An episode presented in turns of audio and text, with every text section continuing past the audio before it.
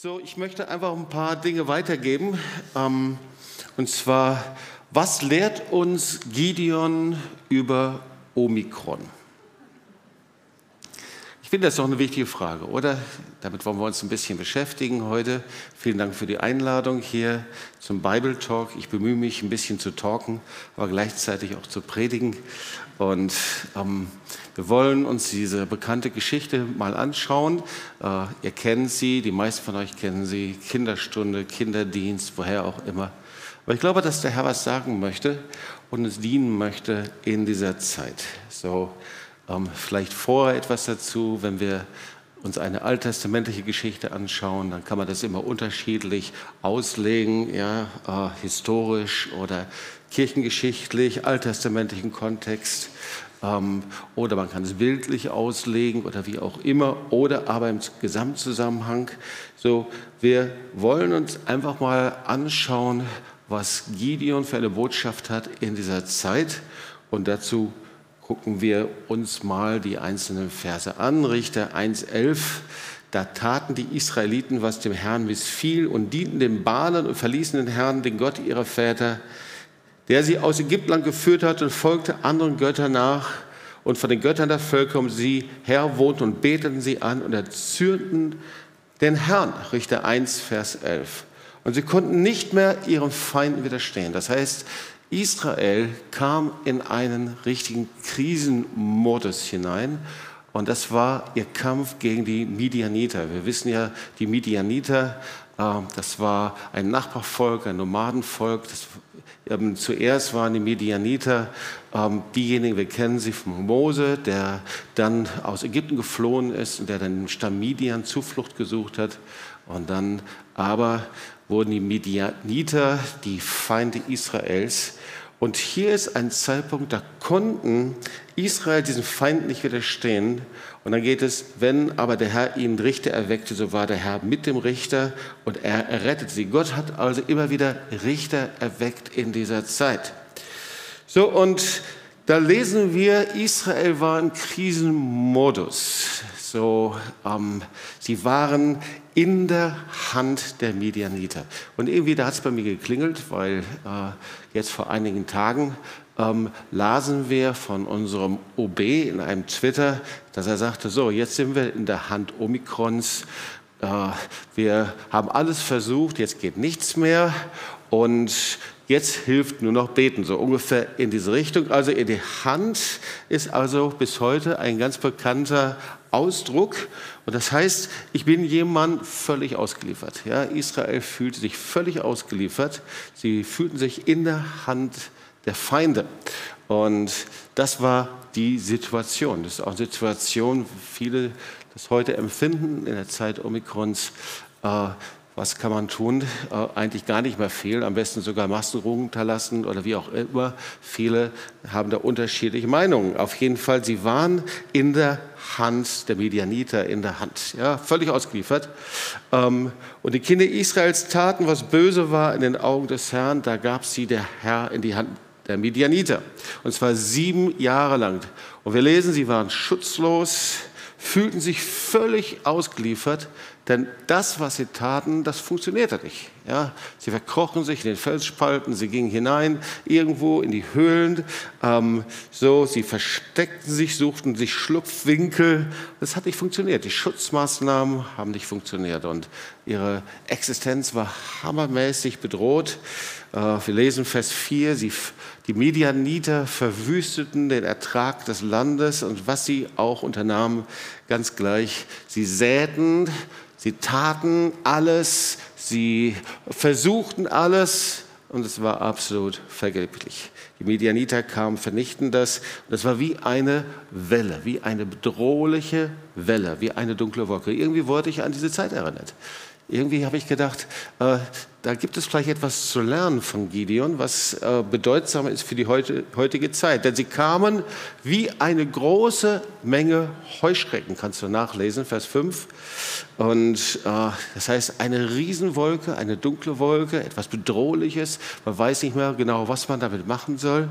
Und dann ein sehr wichtiger Satz, so wurde Israel sehr schwach.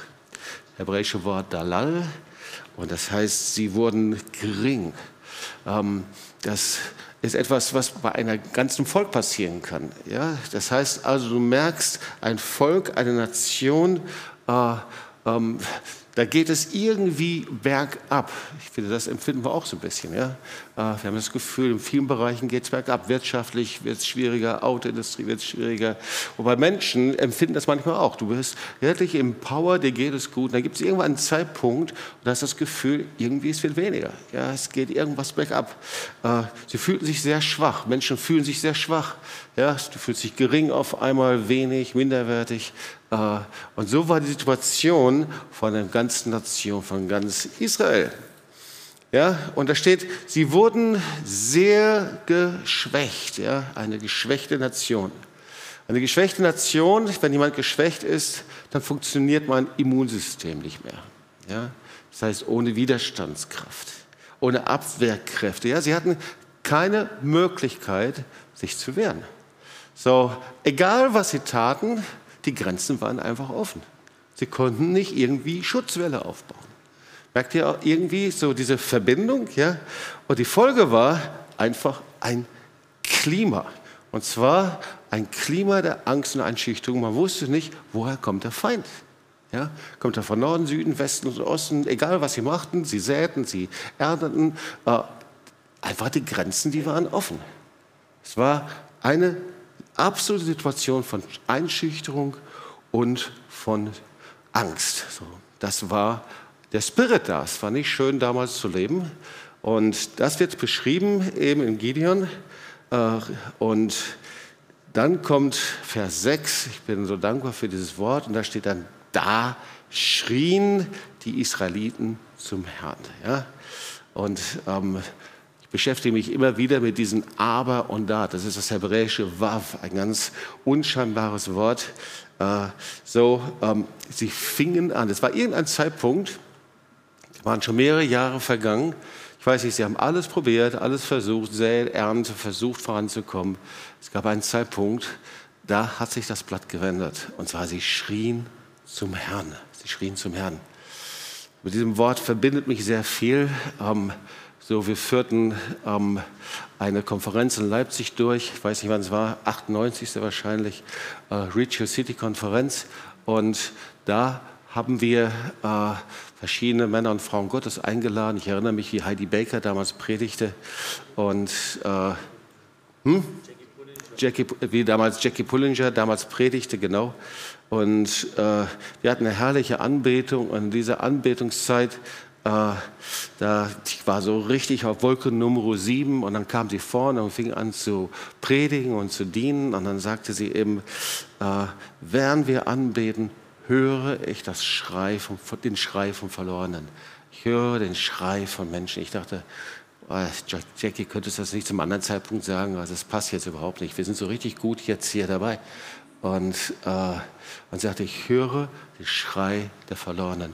Und immer, wenn Menschen zu Gott schreien, dann bleibt er stehen und dann sendet er eine Person. Ich erinnere mich noch ganz genau an diesen Satz. Und der Heilige Geist fing an zu mir zu sprechen. Und er sagte, bist du bereit, diese Person zu sein? Und dieser Satz wurde zur Grundlage unseres ganzen Dienstes in Lateinamerika und eigentlich unserer ganzen sozialen missionarischen Dienstes.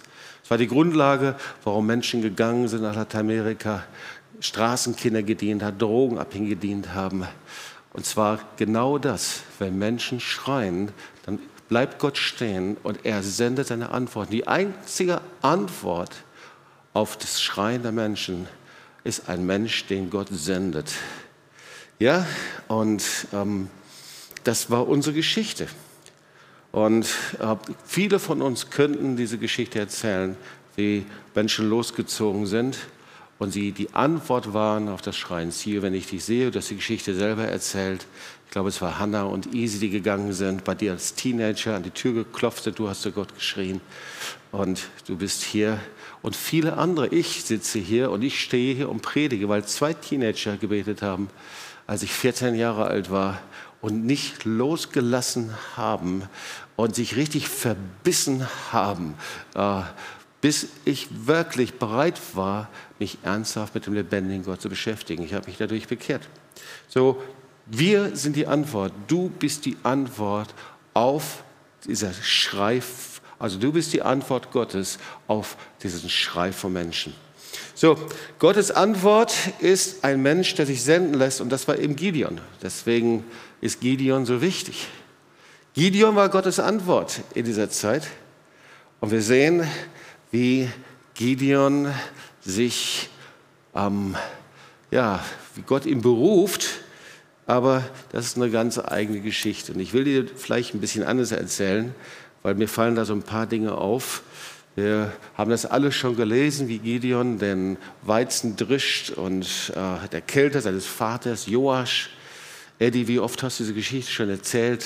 Kinderdienst, sehr oft, sehr wahrscheinlich. Ja, und ich weiß nicht, wie es dir geht. Ich glaube, ich hätte Gideon mir nicht ausgesucht, weil Gideon war einfach ein notorischer Zweifler und voller Angst. Ja? Er war im Geist der Zeit völlig gefangen. Und wir schauen uns das an und wir sehen, wie Gott alles tut, um mit ihm zu sprechen. Und es gelingt ihm nicht, seinen Geist zu erreichen. Ja? Gideon steht für jemanden, den Gott berufen hat, den Gott gesendet hat. Und Gott spricht und redet und tut alles Mögliche, aber er erreicht seinen Geist nicht. Ja? So, also ich meine, da erscheint extra ein Engel, der zu mir hinkommt. Und dieser Engel, der sagt ihm die coolsten Sachen. Der Herr sei mit dir, du bist ein streitbarer Held, Gideon. Gideon, geh in deiner Kraft, geh in seiner Kraft, du sollst Israel erretten. Und jedes Mal die Antwort von Gideon ist ähm, äh, eine Gegenfrage. Ja, ist denn der Herr mit uns? Ja, und warum ist das denn alles passiert? Wir sind so die typischen Warum-Frage. Er war jemand, der auf jedes Glaubensstatement, auf jede Glaubensherausforderung, auf alles Coole, was Gott vorbereitet hat, sein Warum hat. Und sein Warum, ihr Lieben, wenn dieses Warum in unserem Leben ist, das bläst sich auf wie ein riesengroßer Luftballon, das werden wir nicht wieder los. Ja? Und so war das bei Gideon genauso auch. Und wo sind die Wunder? Ja, er war ein Zweifler, ein Skeptiker, ohne, ja, also äh, unglaublich. Er war völlig in Angst gefangen in dieser Zeit. Und er hatte ein inneres Abwehrsystem aufgebaut.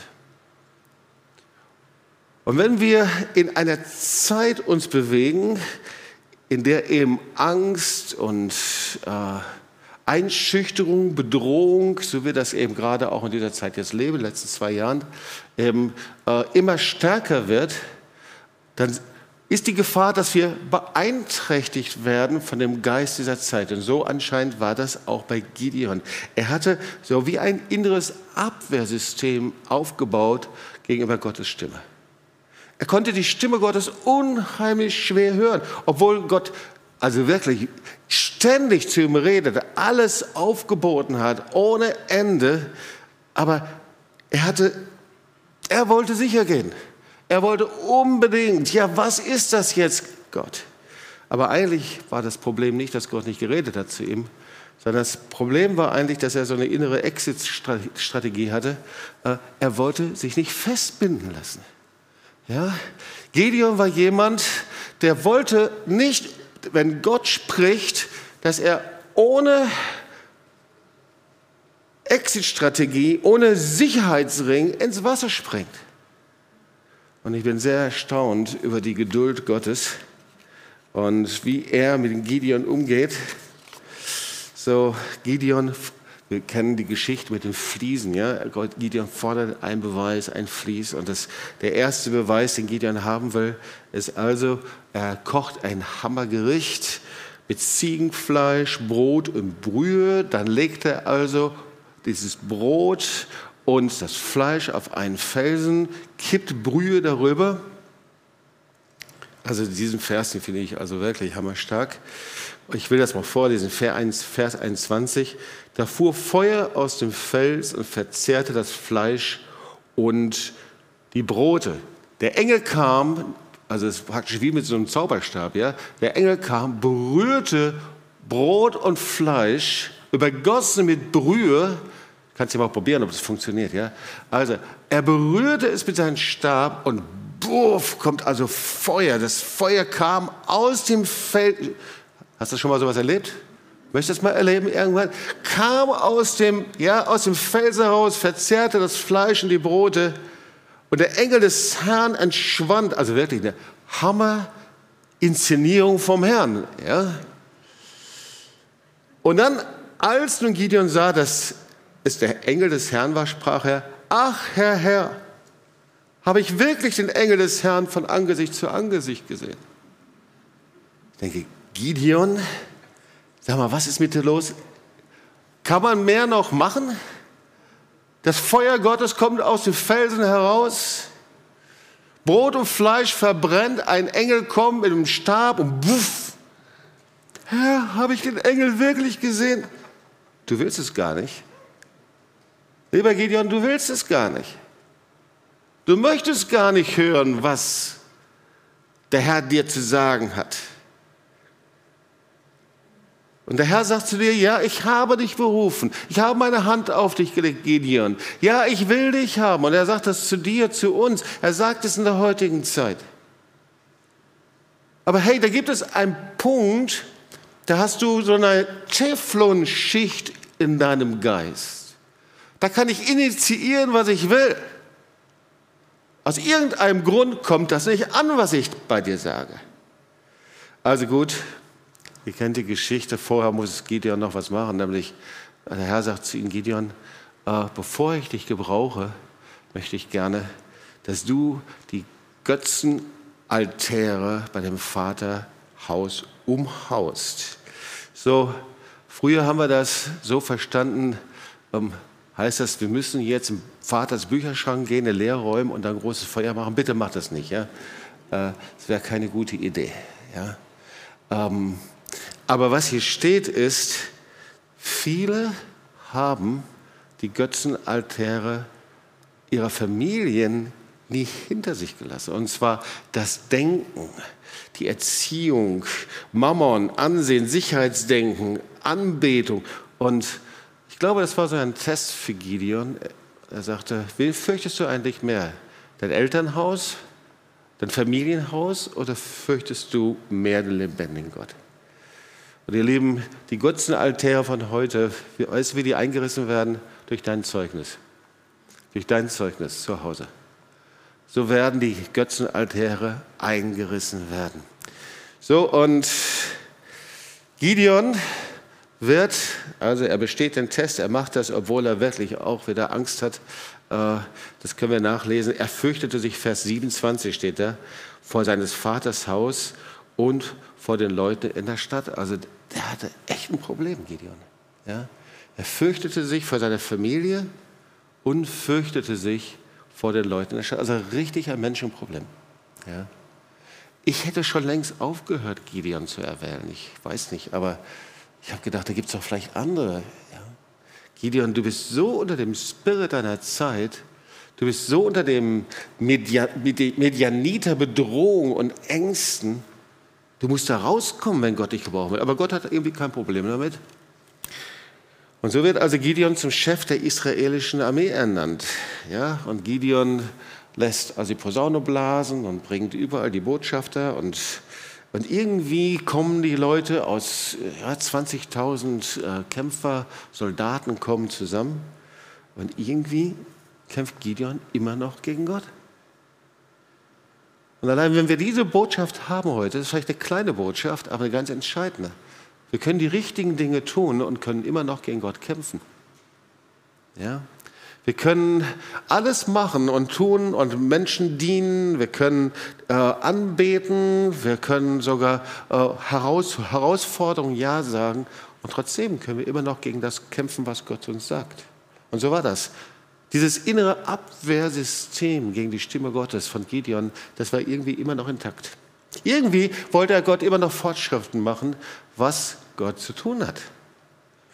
Jetzt kommen wir zu diesem Vlies, okay? Viele finden das ja mit dem Vlies ganz cool.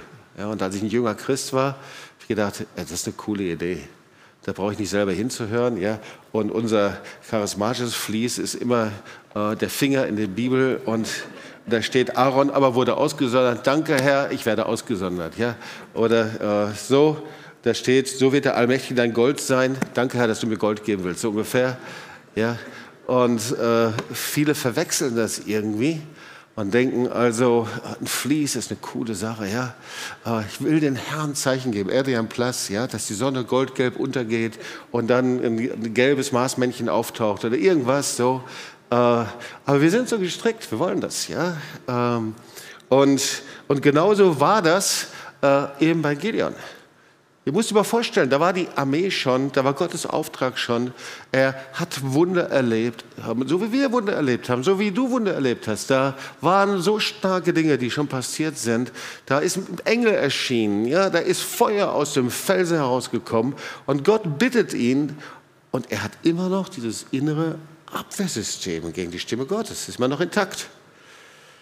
Also, hier die Sache eben mit dem Vlies. Wenn du Israel wirklich durch meine Hand retten willst, wie du gesagt hast, siehe her, ich lege frisch geschorene Wolle auf die Tenne. Wenn der Tau alleine auf die Wolle fällt und auf den ganzen übrigen Boden trocken bleibt, dann weiß ich, dass du durch meine Hand Israel retten willst. Also, ja, also ist ein kleines äh, Zauberkunststück. Ja? Also Wolle, das lässt er also liegen und dann am nächsten Morgen, was soll passieren? Und zwar nur die Wolle soll nass sein und alles an soll trocken sein. Und Gott lässt sich sogar darauf ein, sagt, meine Güte, was hat der für ein Problem? Ist ja echt krass. Ja?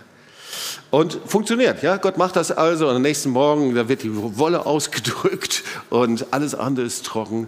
Und Gideon, will noch mal sicher gehen. Ja, wir wollen sicher gehen. Das hört sich ja so gut an, aber eigentlich ist es überhaupt nicht gut. Ja, also sagt er, machen wir es noch mal umgekehrt. Ja, das ganze Ding noch mal anders. Und zwar auf dem Boden soll Tau liegen und diesmal soll die Wolle trocken bleiben. Ja, es war ein richtiges Misstrauensvotum gegen Gott.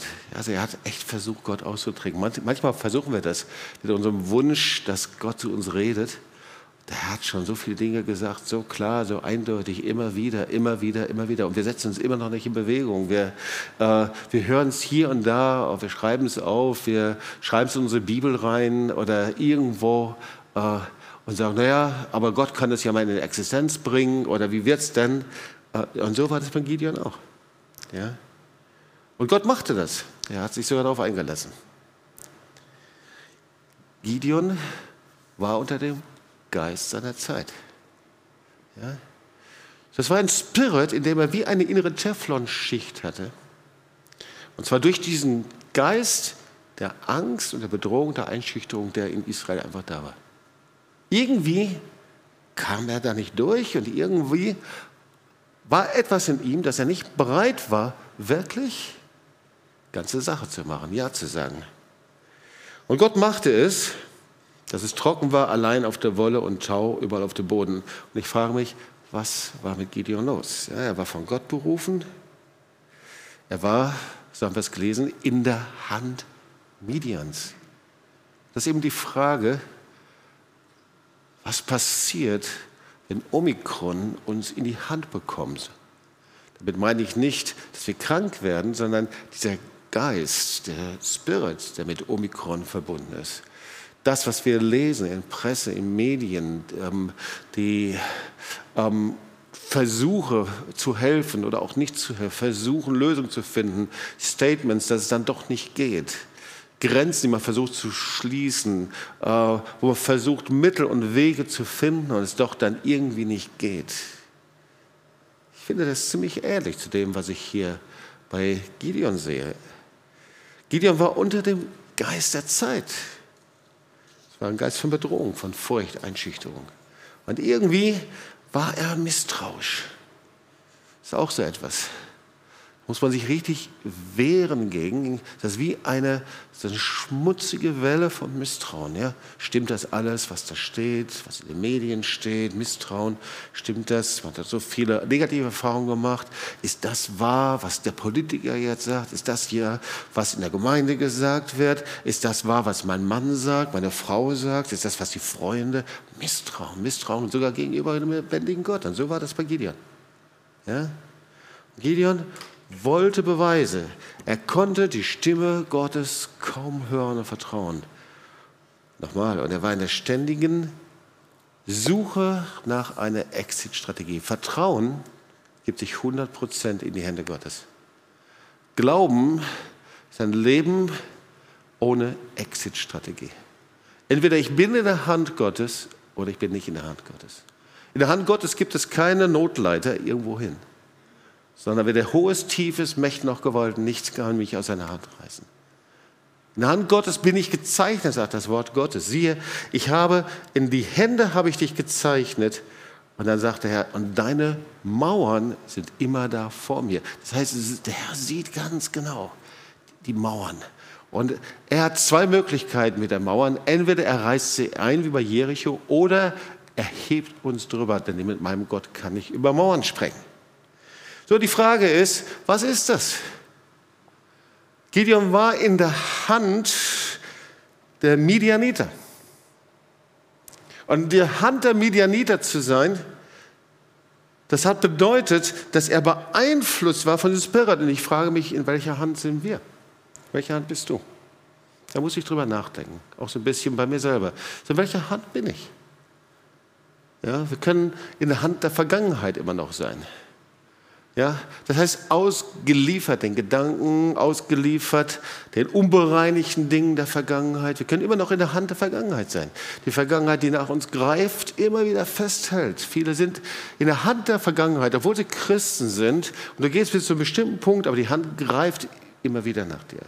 Oder aber wir sind in der, in der Hand von Familienbindungen. Du siehst, wie ein Erbe immer wieder sichtbar wird. Da ist eine Linie von Scheidung, eine Linie von Perversion, eine Linie von Alkoholismus, eine Linie von Zerstörung. Und du siehst, die Einschläge sind überall und du willst das nicht und du möchtest das nicht, wie es bei Vater, Mutter du gesehen hast. Und dann zack, und du merkst, es greift nach dir, es hat dich in der Hand. Viele sind in dieser Hand. Oder andere sind in der Hand von Meinungen und Umstände. So war das ja bei Gideon. Ja, ganz gleich, wie gerade die Meinungen sind. Du kannst sicher sein über das Wort Gottes, du hast Erfahrung gemacht, du hast Entscheidungen gefällt, du hast Dinge dir vorgenommen, wie auch immer.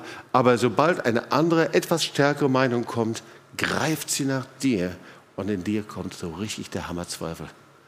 Ja, viele sind in der Hand von Negativmeinungen. Du kannst zehn Positivmeinungen hören und es, es ist nice und gut, aber du hörst eine Negativmeinung und das mäht dich um. Und so war es bei Gideon auch.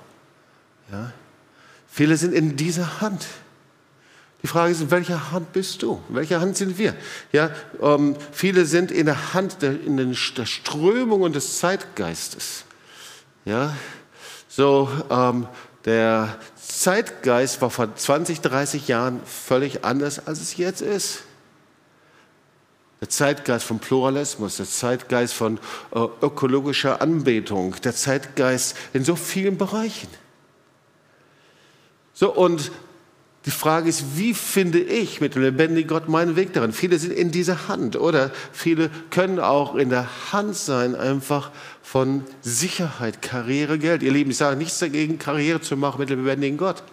Ich sage nichts dagegen, Geld zu haben, wenn der Herr es dir anvertraut und wir Verwalter sind. Aber viele sind so davon ergriffen, davon in der Hand, dass sie abhängig sind. In der Hand sein heißt ja, ich bin ausgeliefert den Folgen davon. Und wenn ich mich dann entscheide, entweder für die Wege Gottes oder für die Dinge irgendwie halbherzig mit Kompromissen diese Dinge zu tun, dann merke ich, in wessen Hand ich bin. Wir können in der Hand Omikron sein. Und diese Hand Omikrons, ihr Lieben, das ist noch nicht mal die Angst, jetzt vielleicht infiziert zu werden. Auch das, wir sollten da sehr sorgfältig und sehr genau sein, aber nicht mit Angst umgehen. Aber es ist, es sind die Auswirkungen eines Zeitgeistes, einer Atmosphäre, nicht nur in Deutschland, sondern in den Nationen, von Distanz, von Misstrauen, von nicht mehr glauben können. Nicht umsonst sehen wir die Spaltungen in Gesellschaften. Es ist ein Spirit. Wir können in der Hand Omikrons sein. In der, wir können in der Hand unserer Ängste, unseres Misstrauens und Befürchtung sein. Und so stark, dass wir das nicht mehr im Griff haben. Und so war das bei Gideon. Obwohl er gute Dinge gemacht hat.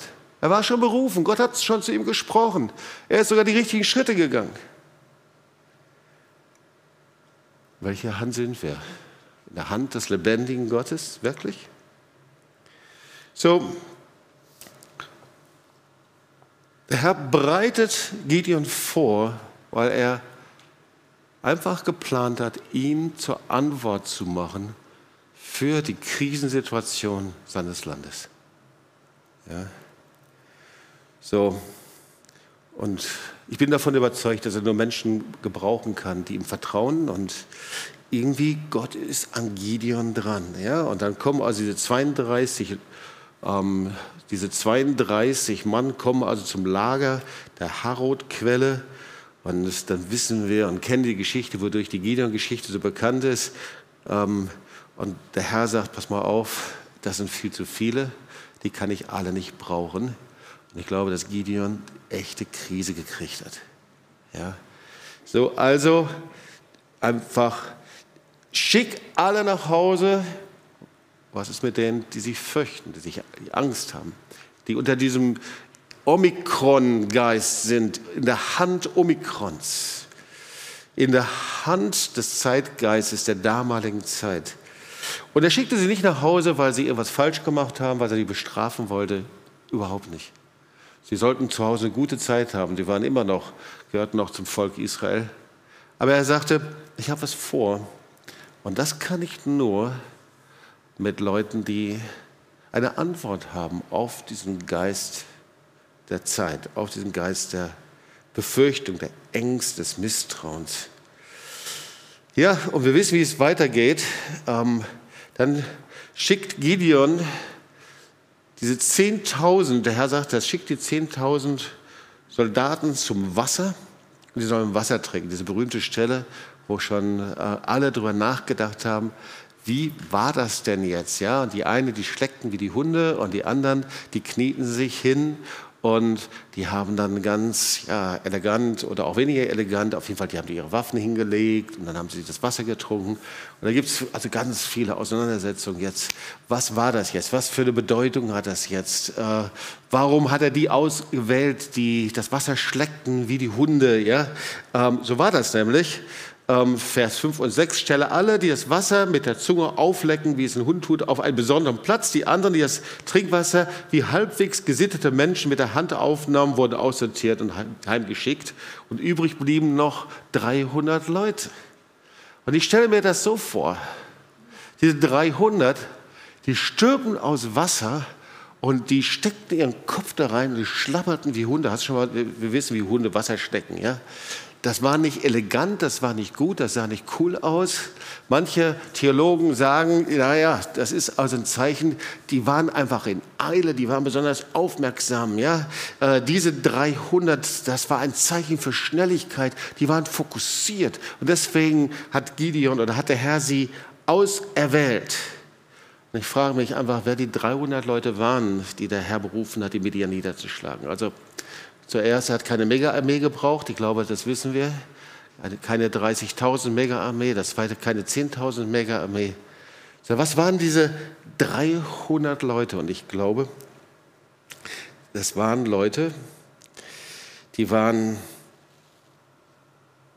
tja, irgendwie wahnsinnig gut anzusehen.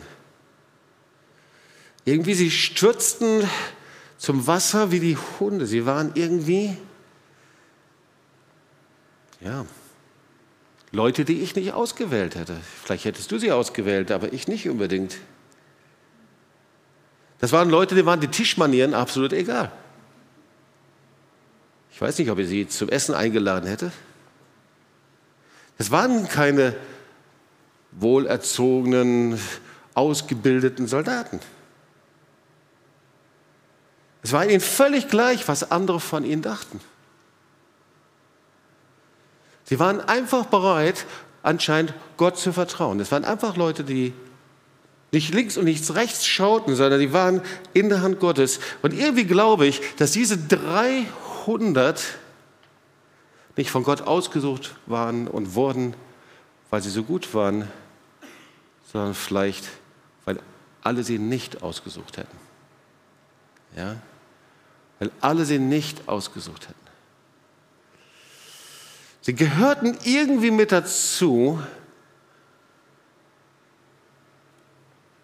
mit den Plänen Gottes, dass er die Krisen nur überwinden kann mit Männern und Frauen, mit Leuten, die bereit sind, sich diesem ja, Einschüchterungs-, Angst, Einschüchterungsproblem zu stellen.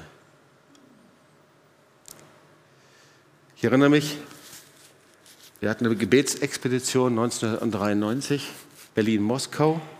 Damals war der russische Präsident Präsident Jelzin und wir gingen mit 200 Leuten, 2000 Kilometer zu Fuß von Berlin nach Moskau und wir waren kurz vor der Grenze von Weißrussland nach Russland. Wir haben erlebt, wie Tausende sich bekehrt haben, wie Gemeinden gegründet wurden und ähm, dann standen wir vor dieser Grenze und das war genau die Zeit, in der es eine Revolution gab in Russland und wir kennen vielleicht diese Bilder, wo das Weiße Haus, so heißt es ja auch in Moskau, gestürmt wurde und äh, beschossen wurde.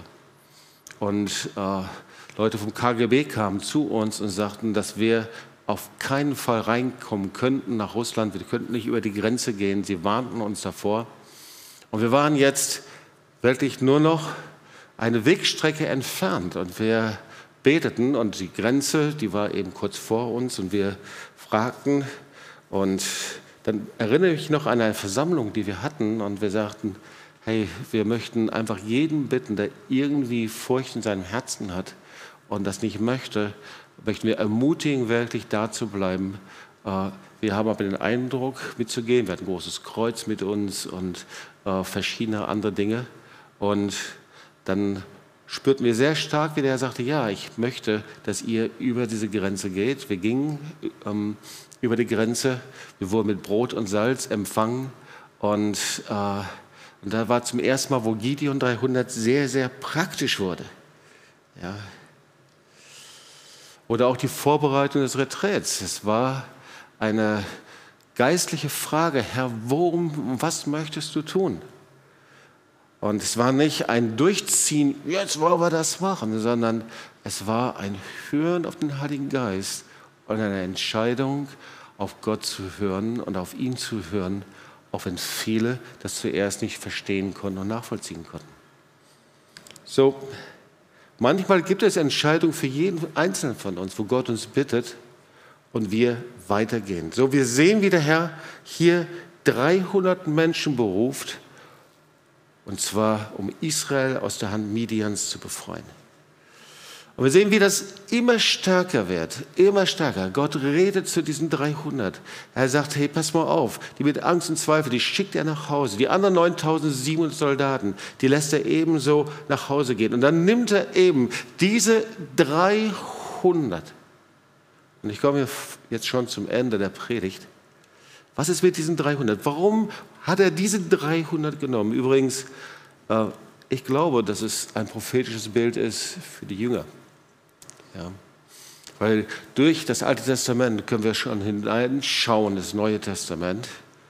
Ähm, und wir sehen das, wie die Jünger von Jesus ausgewählt worden sind, nicht weil sie die Top-Superstars waren, sondern weil sie Gnade brauchten.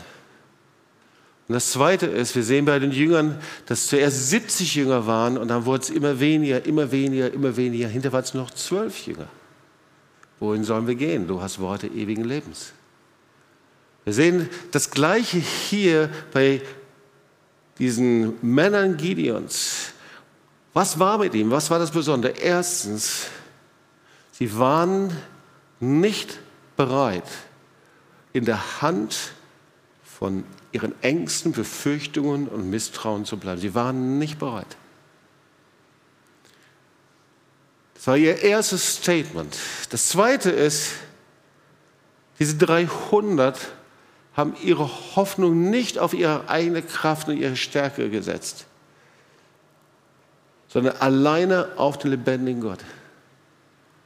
Und ihr Lieben, ich glaube, dass wir in einer Zeit wie diese, wo ja Gottes Gegenwart, Gottes Kraft ist, wo wir Zeichen und Wunder erleben, dass der Herr Menschen sucht, überall, die mit diesem Geist und der Mentalität dieser 300 Männer Gideons einfach unterwegs sind, ob wir Männer oder Frauen sind. Und der dritte Punkt ist, dass sie auf Gottes Stimme gehört haben und sie haben ihr Vertrauen auf Gott gesetzt. Und Gott sucht Leute, die die Stimme Gottes hören, ihr Vertrauen auf Gott setzen, nicht nur theoretisch, sondern dann, wenn es eben auch schwierig ist. Das Vertrauen auf Gott zu setzen, ganz gleich, worum er uns bittet. Das sind die drei Punkte der Männer Gideons. Ja?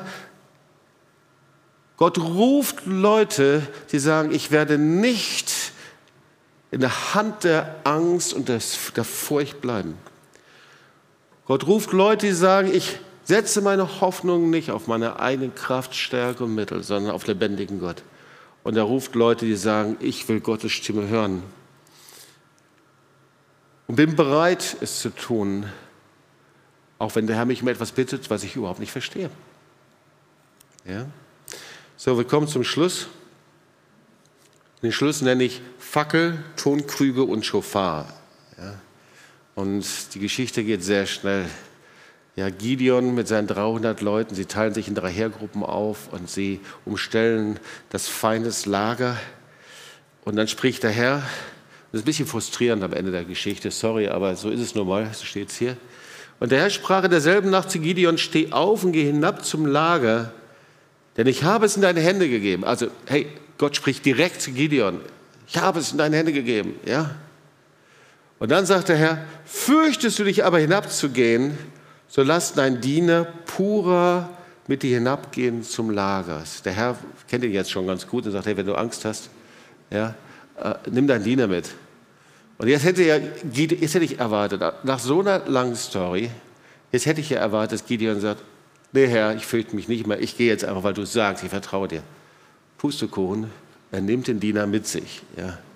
Und sie gehen dahin, und da hören sie, um lange Geschichte kurz zu machen, sie hören, in einem, sie hören, wie Leute sich unterhalten und wie sie ihren Traum austauschen und wie äh, sie hören, dass der Herr eben gesagt hat, dass die Medianiter in die Hände Israels gegeben werden. Und dann, als Gideon diesen Traum erzählen hörte und seine Auslegung, viele anbeten nieder, kam zurück ins Lager Israels und sprach, macht euch auf, denn der Herr hat das Lager der Midianiter in eure Hände gegeben. Jetzt hat er echt Glaube, ja. Jetzt, jetzt es richtig los, ja. Nachdem der Herr zum zehnten Mal gesprochen hat und er noch Träume gesehen hat und also mit Netz und doppeltem Boden und allen Sicherheiten und wie auch immer. Gott sei Dank für die 300 anderen, die haben das alle nicht gehört, die haben es einfach gemacht. Ja? Übrigens, Gideon steht für mich für einen fleischlichen Christen. Für einen Christen, der mit Gott lebt, aber der von seinem Ich bestimmt wird. Ja? Nicht von der Herrschaft Gottes, sondern von seinem Ich, von seinem Zweifel, von seinen Ängsten. Dafür steht Gideon. Und äh, der schon das Richtige will irgendwie, aber Gott braucht viel Mühe, ihn dahin zu bringen, wo er ihn haben möchte. So sind wir, wenn wir fleischliche Christen sind. Ja? Ähm, und diese 300, die stehen dafür, für das, was Gott tut. So, und sie teilten die Schofars, leere Krüge aus, umstellten sie und dann zerschlugen sie die Krüge ja, nahmen die Fackel in die Hand und das Schofar. Gibt es auch viel, was sind die Krüge, was ist das Schofar, was sind die Fackeln. Ich glaube, dass die Krüge für Zerbrochenheit steht. Warum zerschlagen die Krüge? Na klar, damit es laut ist, aber ich glaube, dass es für Zerbrochenheit steht. Und die Fackel steht für das Licht Gottes. Ja. Und das Schofar für, dass wir ein Signal, Posaune für Gott sein sollen. Das sind die drei Mittel, die Gott gebraucht, auch in uns. Zerbrochenheit, dass wir ein Fackel sind in seiner Hand und gleichzeitig, dass wir selber das Schofar sind in seiner Hand. Wir verkündigen das Evangelium, die Botschaft des Evangeliums. Ja. Und er sagt, er steh auf, ich habe es in deine Hand gegeben. Und ich frage mich, hm, Der Herr braucht nicht ein Heer. Ich bin dankbar für Wissenschaftler, dankbar für Ärzte, für all das. So ein Segen. Aber um eine geistige Situation zu verändern, braucht er Männer und Frauen Gottes, Menschen, so wie die Armee Gideons. Leute, die hinstehen, die sagen, ich lasse mich von dem Geist dieser Zeit nicht einbinden. Ich bin nicht in der Hand von irgendwelchen Menschen, nicht in der Hand einer, einer Geistesströmung. Ich bin nicht in der Hand von Situationen, von Umständen, sondern ich bin in der Hand des lebendigen Gottes. Ja? Und vielleicht können wir mal aufstehen zusammen, da können wir beten. Und weißt du, in der Hand des lebendigen Gottes zu sein, das heißt, dass ich diese innere Abwehrmechanismus gegen sein Reden niederlege. Und ich frage dich, wie oft hast du Gottes Reden schon gehört? Wie oft hat er über Dinge schon gesprochen? Wie oft muss er noch sprechen? 15 Mal, 20 Mal, 30 Mal? Und wie soll er sprechen? Hast du ihn festgelegt? So soll er sprechen, so wie Gideon mit diesem Vlies. Genau das muss er machen und jenes. Vielleicht kann Gott Dinge gar nicht tun, weil wir ihn so festgelegt haben, dass er gar nicht frei ist, uns zu begegnen. Manchmal sind wir Leute, die ihn so in eine Box sperren, der Box unserer Vorstellung, dass er gar nicht die Dinge tun kann, die er tun möchte.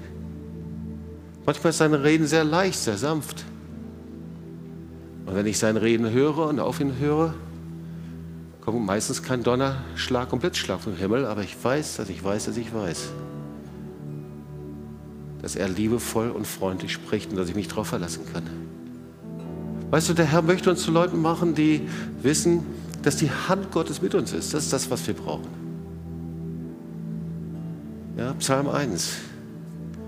Das, was du machst, das gelingt wohl. Wie ein Baum an Wasserbächen gepflanzt. Die Blätter verwelken nicht, die letzten zwei, drei Tagen zu jemandem in einem Gespräch gehabt, weißt du, dieser Baum am Wasserbechen, der hat keinen An-Aus-Kippschalter.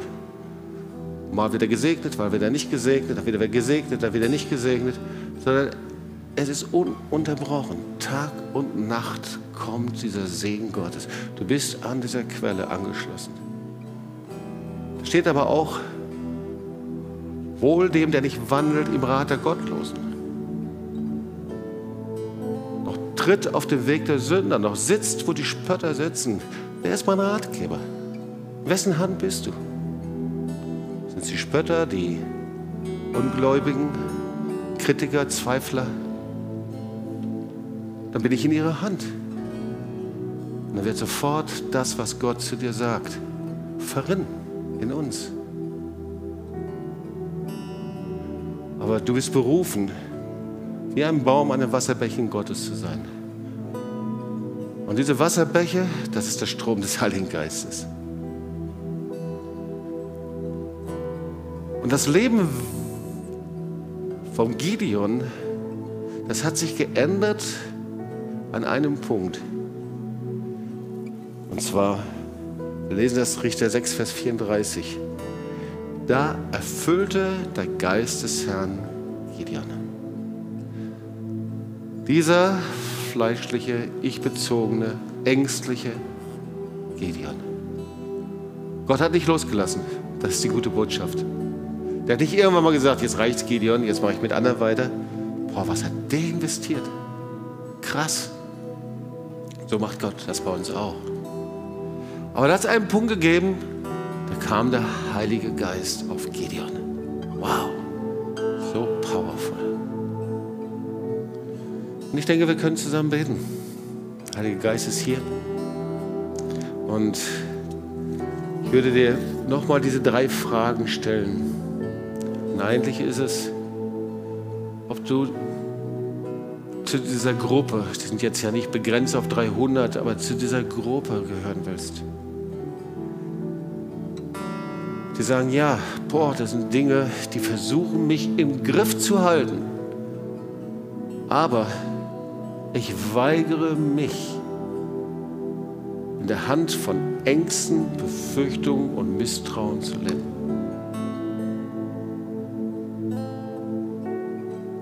Jeder Mensch hat Angst, weißt du? Die Frage ist nur, wie wir damit umgehen. Es gibt keinen unemotionalen Umgang mit Gefahrensituationen. Aber es gibt eine Entscheidung, mich in die Hände Gottes zu werfen. Darum geht es. Bist du bereit dazu? Willst du zu denen gehören, die sagen, ich höre nicht auf, meine Hoffnung alleine auf den lebendigen Gott zu setzen. Und nicht meine eigene Kraft, Stärke, meine Mittel. Wir haben so viele Möglichkeiten, gell? So viele Möglichkeiten, wie wir Dinge hinkriegen, machen, tun, auch im christlichen Bereich. Aber der Herr sieht es. Gott sieht es. Ob ich meine Hoffnung alleine auf Gott setze. Wenn Gott solche Leute sieht, ich bin davon überzeugt. Selbst wenn es nur zehn oder zwölf wären, wenn es nur eine Person wäre, du kannst die Situation deines Landes ändern. Ich bin davon überzeugt. Ich habe Glauben für Deutschland. Ich habe Glauben für die Gemeinden. Ich habe Glauben für das, was passiert.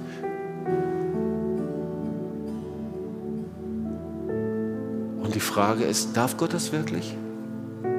Dass er zu dir spricht und redet, ganz gleich, worum er dich bittet, auch wenn es verrückt anders ist. Ich meine nicht Leichtsinn, sondern wirklich Gottes Reden. Das ist Glauben. Herr, wenn du es bist, dann sag mir, dass ich aus diesem Boot herauskomme hat Petrus gesagt. Und der Herr sagt, komm. Und Petrus steht auf und tut das Verrückteste seines Lebens. Er steht auf aus seinem Boot und setzt seinen Fuß aufs Wasser und er läuft Schritt für Schritt. Nicht, weil er die Fliehkräfte und Schwerkräfte und Naturgesetze überwunden hat, sondern er geht auf dem Wort Gott ihn darum gebeten hat. Das ist Glaube. Ja, du darfst mich bitten, worum du möchtest. Und vielleicht musst du auch bereit sein, andere gehen zu lassen. Vielleicht.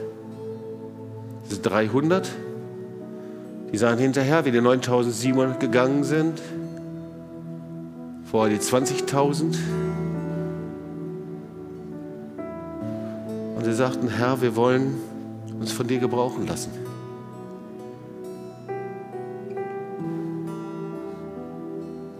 So wie die Jünger, die Jesus gefolgt sind. Herr, was für ein Vorrecht, dir zu dienen. Und Herr, ich danke dir, dass wir in deiner Hand sein dürfen, weder hohes, tiefe Mächte noch Gewalt. Nicht kann uns aus deiner Hand reißen. Herr, das ist das größte Geschenk in deiner Hand zu sein, ganz gleich, wo deine Hand uns hinführt. Aber Herr, wenn du uns an die Hand nimmst, dann verlieren wir den Boden unter unseren eigenen Füßen. Sagst du ja dazu? Wenn du in Gottes Hand bist, verlierst du den Boden unter deinen eigenen Füßen. Und der Herr sagt, du brauchst keine Angst haben weil du bist in meine Hand geborgen. Ich bringe dich. Meine Füße sind dann deine Füße und ich bringe dich an den Ort, wo du sein sollst. Ich möchte nicht sein wie Gideon, der so eine innere Schutzschicht hat. Ich möchte auch nicht von dem Geist dieser Zeit im Griff gehalten werden, sondern von dir. Vielleicht machst du es so, dass du einfach den Heiligen Geist einlädst, dass du selber antwortest.